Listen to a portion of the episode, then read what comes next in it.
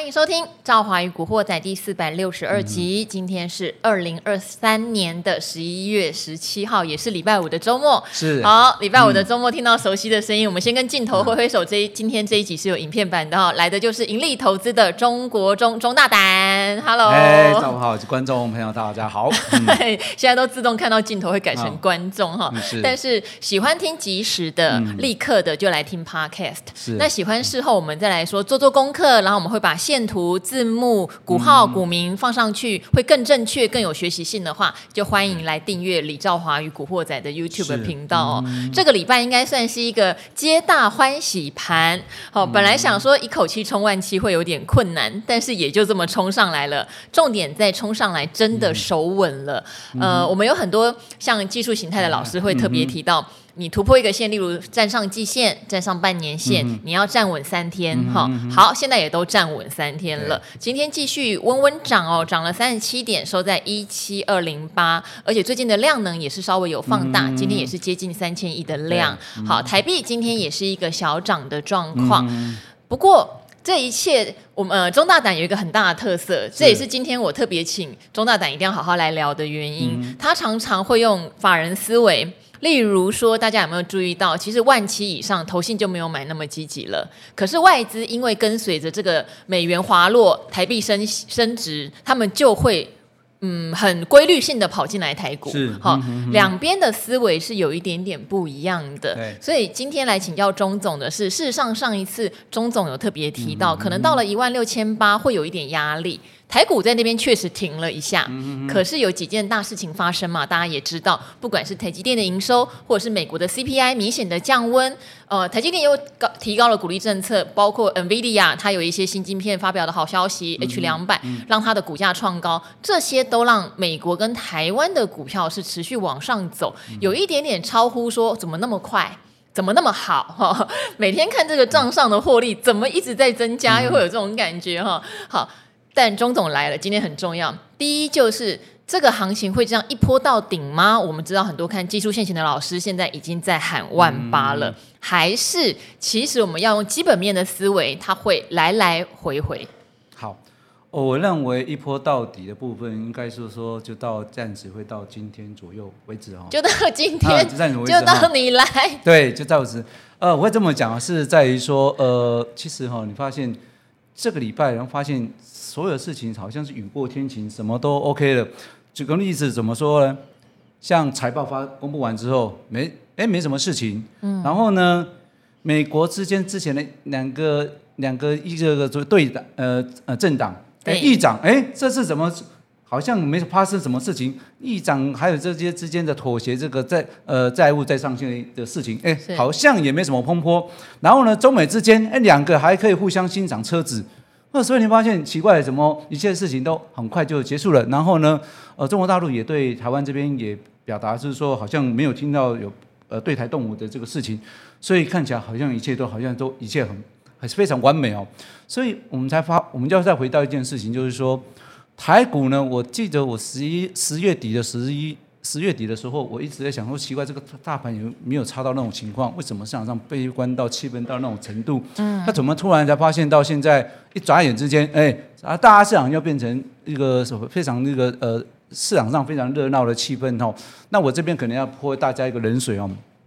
我会这样泼冷水是在于说哈，呃，坦白讲，这一波我的认为选举行情列车哈，哦，选选举行情列车，我认为说大概就会在这边先告。先暂时休息啊？为什么先暂时休息啊？我先讲一下，我为我有这么想法，是因为刚好这两天帮人家订订车票，帮老人家帮老人家订车票，都会让我让我想到选举总统行情的列车。好，然后呢？因为这几天也有蓝白河的议题了。对对，所以我的想法就是说，哈，呃，像我先前是认为说，大概一万六千到一万六千二，大概可以买进的时候，是那时候我的假设，就是说，哎，那个位置就好像是你到从台北或板桥。你要搭高铁，哦，你就在那个附近，不管你在板桥搭或者在台北搭，都这样子。然后呢，大概一万六千八到一万七，大概就到台南或者是新左营，哦，就变差不多就下下车。那现在这波来讲，后面有在超乎我们之我之前所预期的七一万七以上，这个部分怎么？哎，到了新左营之后，哎，换个普通车、区间车，继续往高雄来推升哦。那我认为说这一波来来讲的话，它并不是非常常常大家能够常见的现象。尤其如果你有特别注意到台股，坦白讲，从十一月份一号以来啊，今天有没有各位注意到十一月一号以来到今天为止，天天都买超，只有。只有只有一天，十一月四号那天下跌，那天刚好就是到终点站台中站，就是在一万六千八左右。那那一天为什么会突然就突然大涨？是因为是那一天刚好呢，外资就大买两百零三亿，让整个大盘指数来到我所讲的一万六千八到一万七。也就是说，我之前所设的一万六千八到一万七，坦白讲，这个市场上的法人也认为那个应该是一个非常大的一个重要的关卡。然后呢，要有外资法人愿意进来做推升，它才会有这股力量。但是呢，各位要知道，这种事情不常见。所以呢，我们要知道说，大盘如果说已经到新左营，还能够再推到高雄，我觉得不错啊。大家应该很高兴，为什么？因为那是天上掉下来的，给你的意外的行情哦。我觉得来讲，大家应该很高兴哦。那我今天会来讲，给大家一个不一样的想法，是在于说。嗯，大盘指数我为什么能为说在这个位置，呃，不会一波已经到波到这个里就要先踩刹车？为什么呢？第一个来讲的话，从指数从低档涨到现在一万两千多点，也涨很多了。嗯，哦，你要让先上车的人先下来休息一下，哦，那还没上车的人呢，也有机会再找机会再做一个上车。那第二个部分就是，过去我常我记得十月底的时候，我提到一个是过去这十年来我没看过月线连跌四个月。是，所以我们十月底的时候，我就跟各位讲，如果是这样的话，那么你应该要去相信过去的几率，因为过去只有发生一次几率是这样子的。所以呢，十一月份的下跌几率不大，也就是说，在一万六千点以下，你买的时候相对风险不很大。那现在有没有这样相关的数字可以做一个参考？有，我提供给大家一个做参考。呃，到目前为止，今天的大盘收盘指数是一万七千两百零八点，还是相对是收在相对的高。是过去呢，两千零八年，如果你股龄做的够久，两千零八年三千九百多点，四千点以来到现在，大盘有没有出过月线三连黑？有，坦白讲有。月线三连黑有，代表什么？这个盘势呃比较弱，因为三连黑本来就不多了。但过去来从来没有一次。我再强调一次，从来没有一次一个长虹可以把三个月前三个月下跌的部分全都吃下来。嗯，换言之，就是这是八月、九月、十月到现在连跌三个月后，十一月份这个月上涨的时候，那么你就要去注意到八月份的高点。八月份的高点多少？八月份的高点多少？一七二五二。如果你去看今天的大盘高点。一七二五三哦，多一点 就下来了。一七二五二，其实就一七二点五多，其实就是一七二五三。所以，呃，你要发现，其实坦白讲，今天要攻也可以。为什么今天看起来就台积电突然踩自己踩刹车，其他往上攻？如果真的要去做往上攻，台积电就再往上再推上去就好了。所以我还是强调一下，过去没有。一个长虹吃掉三个下跌的月份，是，更何况现在是发生在一万七千点之上。嗯，我特别强调一下，目前的经济情情况是有改善，我之前预计提到过，没有那么差到那种情况，但是呢，也没有到乐观到那种情况。哦，所以我特别强调一下，我比较看总经面，也看技术面，再做一个搭配。既然是如此的话，过去没有发生这种现象，我在这边我也不贸然的去。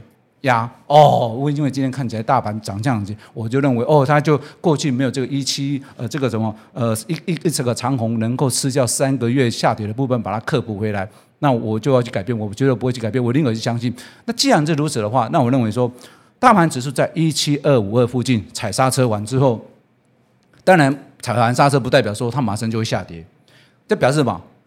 我过去讲讲了，答案通常都会有三种，一种叫做上涨。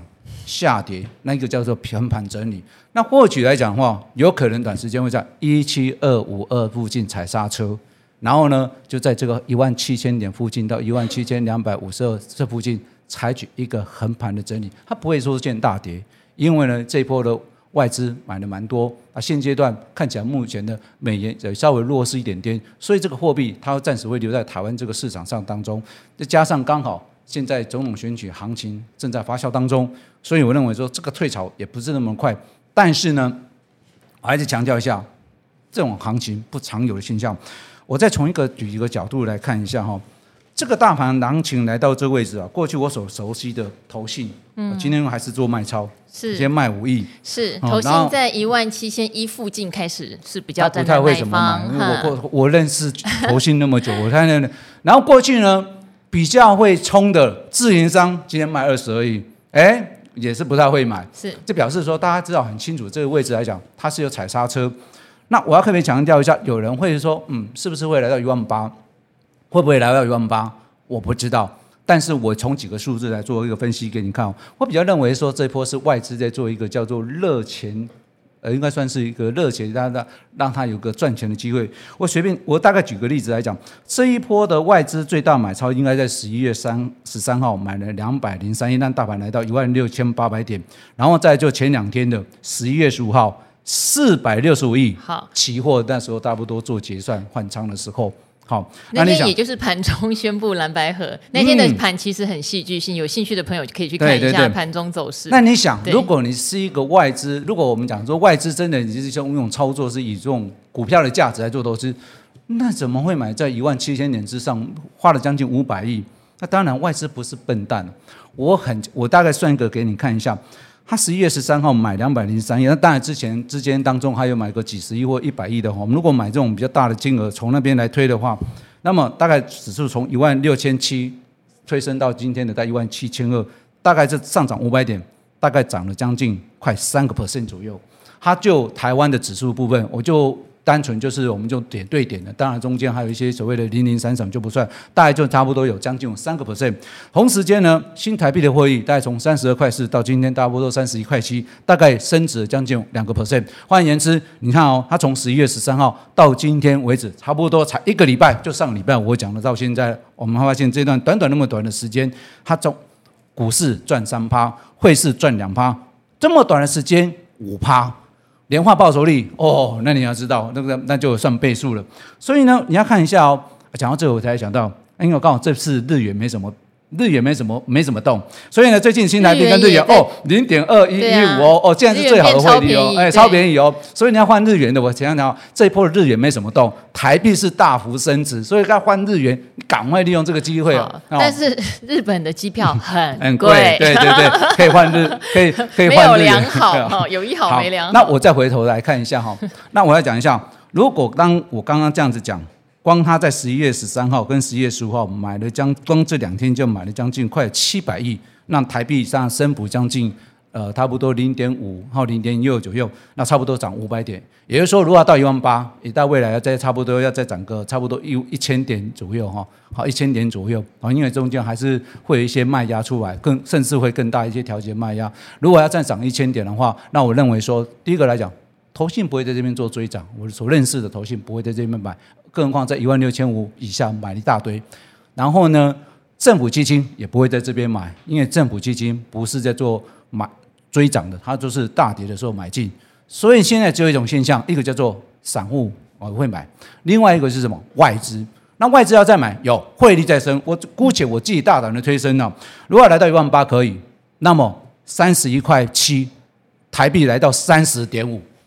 左右大概再升一块钱，相对你台币台股指数才相对有推升将近有一千点的空间，因为你要让他赚这个，你要让他敢再拿这个汇率进进去买推升指数，那么他相对要有一个汇率还可以承受的，他可以接受的获利。那你讲从三十二块半到三十块半，那你要想哦，如果是这样子的话，那相对的。汇率是一体两面的，来喽。那台币新台啊，就是我们讲台湾的目前的出口啊，现在稍微有改善。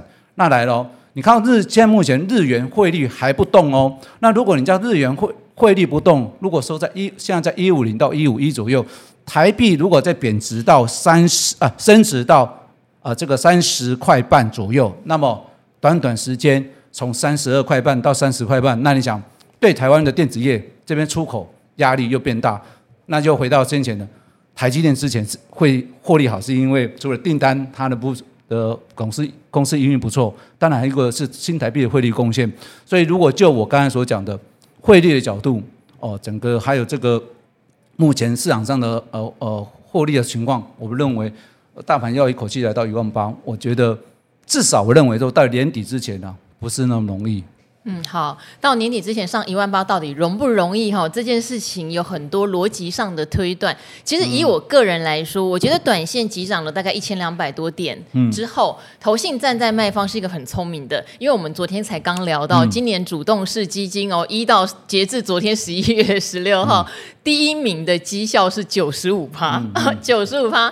所以最后一段到底是要冲绩效还是保绩效？这个是很有意思的哦，嗯嗯、我觉得保绩效还是比较重要，对，所以也会有人哈、哦、跑到我的 YouTube 频道就问说我对最近的一个看法会不会觉得涨多啊什么？我的回答哈、哦、也分享给大家，嗯、因为第一是我们每天其实都已经在分享了，对、嗯，第二是我觉得配置的逻辑叫做固定的。配置逻辑哦，嗯、你的你投资的逻辑一定要固定，投资的逻辑如果换来换去哦，不管是多好的盘、嗯、多烂的盘，你都会赚不到钱。但是市场的看法你要滚动式，像钟总为什么是滚动式？因为我们现在来到一万七千二，短期内的急涨，刚刚有讲要到一万八，你台币可能还要再升值一块钱。大家先想一下，这个可能性高不高？我觉得短期内真的不高。嗯、我非常认同钟总的看法。那外资这一波的回流，非常取决在就是美元的贬值、台币的升值。但是你说台币要再升值一块钱，我目前想不太到什么理由它会涨得这么快。好，但是也不代表一万八就不会来哦，嗯、只是不会那么急哈。嗯、那下礼拜会不会有一点点回档的机会？我也认同钟总讲的，我觉得还是会有一个。下去再上去的机会，因为说实话，没有下去你怎么赚得到上去？就像那时候跌到一万五千九，全市场在悲观，钟总在大胆，因为那个时候你空间才会做出来嘛。那如果现在你在一万七千二，下礼拜到一万七千四，再下礼拜到一万七千六，请问大家有办法加码吗？我觉得很困难哈。所以我是很认同钟总的看法。我提供给大家一个另类的思考哈，也是今天在电视版会再提到的，就是，是呃。太极否来，否极泰来。嗯，你会发现这是一个市场上股市、股票市场上 很有趣的现象，而且这种现象，坦白讲，你不会觉得好像很久发生的哦，才刚发生。我举个例子，大家如果可以记忆犹新的话，七月三十一号，大盘来到一七四六三点，啪，跌下去，一瞬间。跌到一万六千两两三百点那附近，嗯、你猜那时候多少天？十三天左右，瞬间一千点没有了。哎、嗯，十月中旬的时候，啪，跌到一万五千九百点，你猜多少天？十三天左右。这一波从低档涨上来一万五千九百多点，到今天为止啊，我当然不知道未来会不会。到今天为止，差不多涨十三天，也就是说，你曾经面临到十三天的恐慌，啪，一口气跌了一千多点。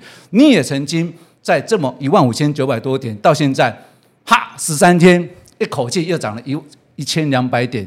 你知道现在的心境哦？我刚才算一算哦，一七四六三，大概上一波跌大概是一七一一九九，才一千两百点，一口气在十三天之内。这次呢，从一一万五千九百多点涨到今天这个位置来讲。一口气也是在十三天，所以你要发现哦，这晚这个八月份还有十月份才发生没多久的事情，一瞬间当中，你让马上让你感受到什么叫做否极泰来，太极否来。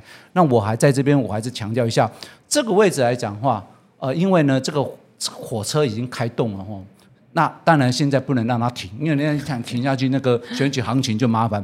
所以在这边操作上，我认为说了。有一种情况的做法啊，给你大家做参考。第一个呢，你的持股比例当然适当要做降低，因为呢，呃，有降低你才有适当拉回有一点获利了结、哎、才有才有机会呢。嗯。那第二个呢，法人买之前买的比较多的个股啊，请你就不用再买了。为什么？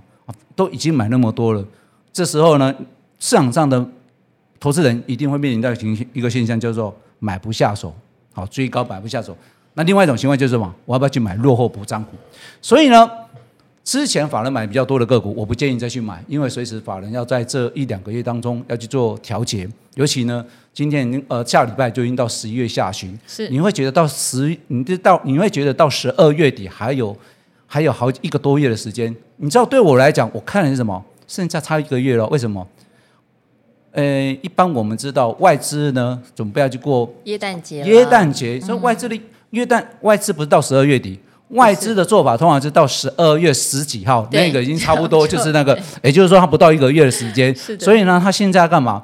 他现在要找机会要去做调节，所以呢，如果投信或者之前外资法人买比较多的个股，你这个位置来讲，我就不建议你做买进动作。那你实际上今天你会发现一个现象哦。今天台积电就是好像大哥啊啊，今天就先休息一下，一下让各位就小老弟就观光股哎，就上场上场表演。所以你发现哦，奇怪，前两天啊这一波的最佳男主角台积电，怎么今天看起来好像黯然憔悴？一个一个人在那边独独自的欣赏大家的上涨啊。所以呢，我们要强调一下指数的部分哦，有些比较高的位阶啊，或者这波涨幅比较大的全指股，你在这个位置就先不要去做一个买进的动作。那如果你是呃先前套牢的。或者是说，呃，你这波没有什么涨的，那请你就耐心等着，因为呢，市场上会大风吹，会轮动吹涨。那轮动吹涨的过程当中，你可能就是要呃有一种操作啦，一种就是说，你假如你的公司的还还有获利还不错的，配息也不错的，那你就放久一点哦，可以等待明年的这个所谓的呃股息行情，甚至呢技术面如果转好，搞不好法人会买进哦，或者是市场上一些买盘会买进。另外一种就是什么？你要记得把手中的一些烂公司，趁着这一波，有些公司要把美美化账面，要把它做起来啊，因为它不是为了要帮你做解套，它是为了让它自己年底的时候，银行的那个这个报表不能太难看哦，所以呢，他会利用机会把它拉起来，所以呢，你就利用这个机会，如果能够有机会拉起来的时候，你就把你手中一些比较烂的公司，趁机来做一个泰弱留强动作。好，哎，钟总讲的看似平淡。事实上是至理名言哦，因为我今年有一次做获利了结，我记得也有跟听众朋友讲，在七月多的时候，嗯、有什么征兆？你会看到你的持股总和哦，它的获利一直在往上跑，嗯，一直在创高，然后你压的资金比重也一直在创高。那个时候给自己一个警惕，嗯、一定要部分获利了结。反过来哦，如果你对你的投资配置逻辑是很清晰的，你发现，哎呀，我的账面哈、哦，不但这个获利缩水，可能还有出现账面亏损在扩大。嗯然后你放的资金部位也变小的时候，你反而要反向思考。好像快要可以加码了，对，反而要这样想哦。嗯、像最近我的感受就是，我的账面获利又在创高，嗯、我的资金水位又在拉高，所以会警惕我自己。嗯、有部分获利了结的时间点，我觉得差不多。即使我有讲过可能会卖飞，但卖飞就卖飞啊，你有赚到比较重要啊哈。嗯、好，这边再次跟大家提醒，然后接下来就要请钟总帮我们分享，因为刚刚特别提到十二月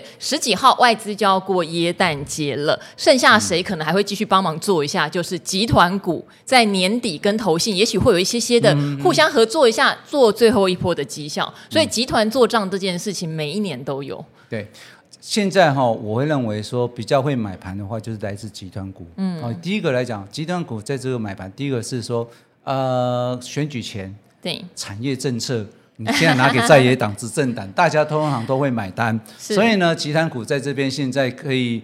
呃，提出一些什么白皮书啊，政策什么东西 给政策啊，是所以呢，可能未来随时都有一些产业的利多政策。对那其次来讲，对于集团股这种也属于大型股哦，法人比较容易买得下手。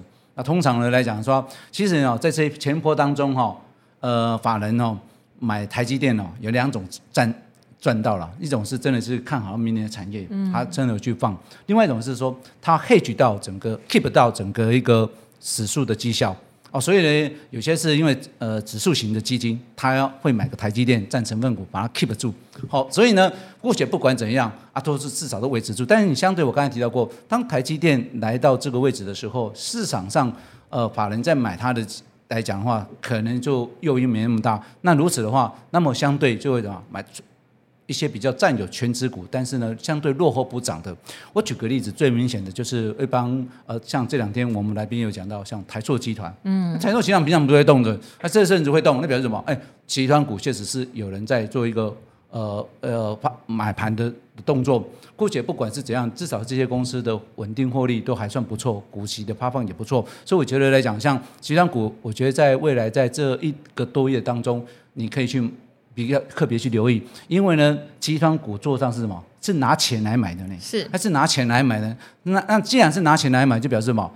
公司套牢也无所谓。为什么？那公司相信自己的价值，这才是最真实的。那所以这时候即使护到年底，他套牢无所谓，为什么？因为公司长期的，他他的一个所谓的他的一个我们讲叫呃平均成本哦、呃，如果是这样的话。他在这个位置，他当然相对是敢买。当然了，如果是集团股，有一些公司涨了，今年涨很多，那当然就不会拿被做拿来拿来做账了，那可能会被拿来做结账，来做其他去。哎，这也是一个逻辑哈，就是它涨很多了，集团股是会结账哈，不是做账。对啊，总是兄弟姐妹有有人今年比较好，啊，有人今年不好，当然是要把那个赚赚的比较好的然后来帮助这个比较弱的。年底要把肥的击杀了。你就哎，对啊，我举个例子，从我们这种从个角度来讲，大家就清楚了。呃。高档的如果在一百块钱的，你要再往上推十块钱哦，十趴哈，很辛苦。对呀、啊。那如果二十块的，你要在低档哦，你要把它推到四十块或三十块哦，相对的是比较容易。对。那你想，如果是一个你是一个集团的整个一个这个角度来看，那相对它就是什么？它就是一定会做相对比较低档，至少呃账面呃都一样可以提升，只是说这边花的力力道可能比较没那么大。哦，可以比较轻松一点，更何况那风险也是降低了哈、哦，所以我想可以从集团股，我们包括包括台塑集团，或者是远东集团，或者是呃。我想之前我看一下，中钢集团也也都有一些动作。之前本来说要库藏股嘛。对对对对对，所以我跟你讲，我华新集团，嗯、对的，我们讲华新集团或等等或联电集团的话，对这些等等都有这样的情况。我觉得各位就是可以从集团股来做一个选股。那集团股我觉得来讲，相对啊，它成交量比较大，也比较属于市场上现阶段能够去大家比较能够共同认可的这个范围。当然，如果您想要做一些比较属于标股的话，那当然就是这就不是集团股的。他们做账的这个呃本意的性质，因为他们希望是美化账面，但是呢，他们当然不喜欢是标股啊，标股是外来力量把它做推升。如果用公司的体角度来讲的话，他是希望它稳稳的上涨上去就可以了。好，要做标股的话，就中小型股居多啦。就像今天盘面上，大家看到很多涨停板是观光、饭店、嗯、旅游，对，对不对哈？这前两天朱老师来刚好就有点名到，嗯、但朱老师也特别强调一件事情哦，嗯、因为。毕竟这个开放陆客来台是政策也还没有开放哦，哈，所以他们现在涨的东西叫做题材的上涨，而不是。呃，利于基本面的上涨。嗯、基本面事实上，在今年解封之后，他们每一家都赚的蛮多的，这个我们都知道。嗯、但是这一波赚基本面的，基本上在四五六月那个时候，差不多就已经涨得差不多了。现在涨的是题材，所以会建议大家，你就用技术面操作。你不要一直很期待说，是不是十一月、十二月结出来营收还会一直往上跑？哦，不是用这种方式，嗯、就用技术面操作。那有看到很多的 IC 设计有没有？趁着这一波半导体，台积电领军休息的时候，很多小。小型 IC 设计现在也开始在接棒，可能会一直到辉达呃公布他财报之前，都会轮番来表现。嗯、但他们是不是这段时间获利就突然变得很好，倒也不一定。是是是，嗯、所以我觉得现阶段的选股，你就是从一些嗯低乖离的来做一个选低乖离来选择个股。总总跟我想的一样，我觉得这比较好。对，那避开投信最近在调节的，甚至有一些投信高持股啊、哦，我讲的这个都要讲一下，因为因为投信高持股哈、哦，这代表什么？它已经叫高值股，就是什么？它能够买的水位不多，它买的水位不多，就一种现象。第一种，随时找机会做调节、嗯哦，所以我想这个部分你要提注意一下啊。另外来讲，还有一个就是特别要提醒投资人，就是今年有一种现象，就是让台湾的一些个股能够波段上涨比较大的，而且是过去稳健个股，那就是高股息率的个股。那有些高股息的个股是之前它叫高股息个股，但是呢，今年有些股价。涨了五成或涨甚至更高，但是它的股利哦，举个例子，它如果到前三季获利还是衰退，哇，那你就知道分子是减小，然后呢，分母是扩大。那过去它叫高股息殖利率，那现在如果这样子的话，分母跟分子一来一回，那这样子就明年它就不叫做高股息率个股，就很容易被踢到不是高息的 ETF 的个股啊，所以这块你就要注意一下，如果是这样子的话。到时候可能投信就要适当会把一些个股做一个调节，这是你。呃，我要在这边提醒大家。嗯、好，真的啦哦，年底的话有好事也会有倒霉事，嗯 嗯、这个是不变的定律哈。我很欣赏中大胆的一点就是，他会逆市场去给大家提供思考。越恐慌的时候，中大胆的胆子就越大；但是越乐观，你会觉得哦，这个礼拜真的是怎么买怎么赚哈。手上的刚刚讲的部位可能一直在放大获利中，这个时候中大胆反而会来帮你踩一下刹车。变小了。好，但是我觉得逻辑很清楚，因为这一波台币。的升值占了非常大的要件。嗯、但是哦，第三季的季报大家有注意到吗？很多电子公司缴出很好的季报，都是因为有汇兑收益，所以台币也不能急升。台币急升对第四季大家电子股的获利其实是有压力的。嗯、只是接下来四个月是财报空窗期啦，所以可能看不出来这样子。我还强调一下哈，央行的态度哈。呃，它不外乎就是稳定汇率，稳定汇率啊，所以它不、哦、现在不承认。如果是说波动太大，嗯，那就不是央行他希望乐见，也不是出口跟出口商跟进口商乐意乐见的。哦，所以这个是你一定要注意到，台湾的汇率过往能够这么吸引外资，是因为说台湾的汇率比韩国的汇率来的稳定。哦，所以这个是第一个我要提醒。第二个，我还是回到一件事情，这一波的升，当然是因为。大家都认为说美元不会说马上就是在做升息，甚至是可能会有未来降息。那我对那问题是说这个可能的时间呢？大家就认知哦不一样。有的人会认为是第一季，有人认为是第二季。如果以我个人认为来讲的话，第一季或许有一些像欧洲的哦，欧洲的这个或者是一些呃其他的区域国家，因为什么？因为它的经济体系不像美国，是属于这个领头羊，所以如果我们来讲的话，我认为说了，如果以鲍尔的角度，过去它就是呃今年的通膨是它唯一现目前最大的压力，所以我我我个人认为不认为它会那么贸然就起劲就会在这边做降汇率，因为降汇率整个市场上的波动全部都会完全大幅的改变，所以以我个认知，我认为至少了，他应该会先观察一季。好，看看隔壁的欧洲啊、欧盟啊这些国家或亚洲啊，看看一下啊，啊升完息之后，呃呃降完降完息，然后有没有稳定啊？如果稳定，好吧，那老大哥美国再来做适当降息，我觉得会比较安全。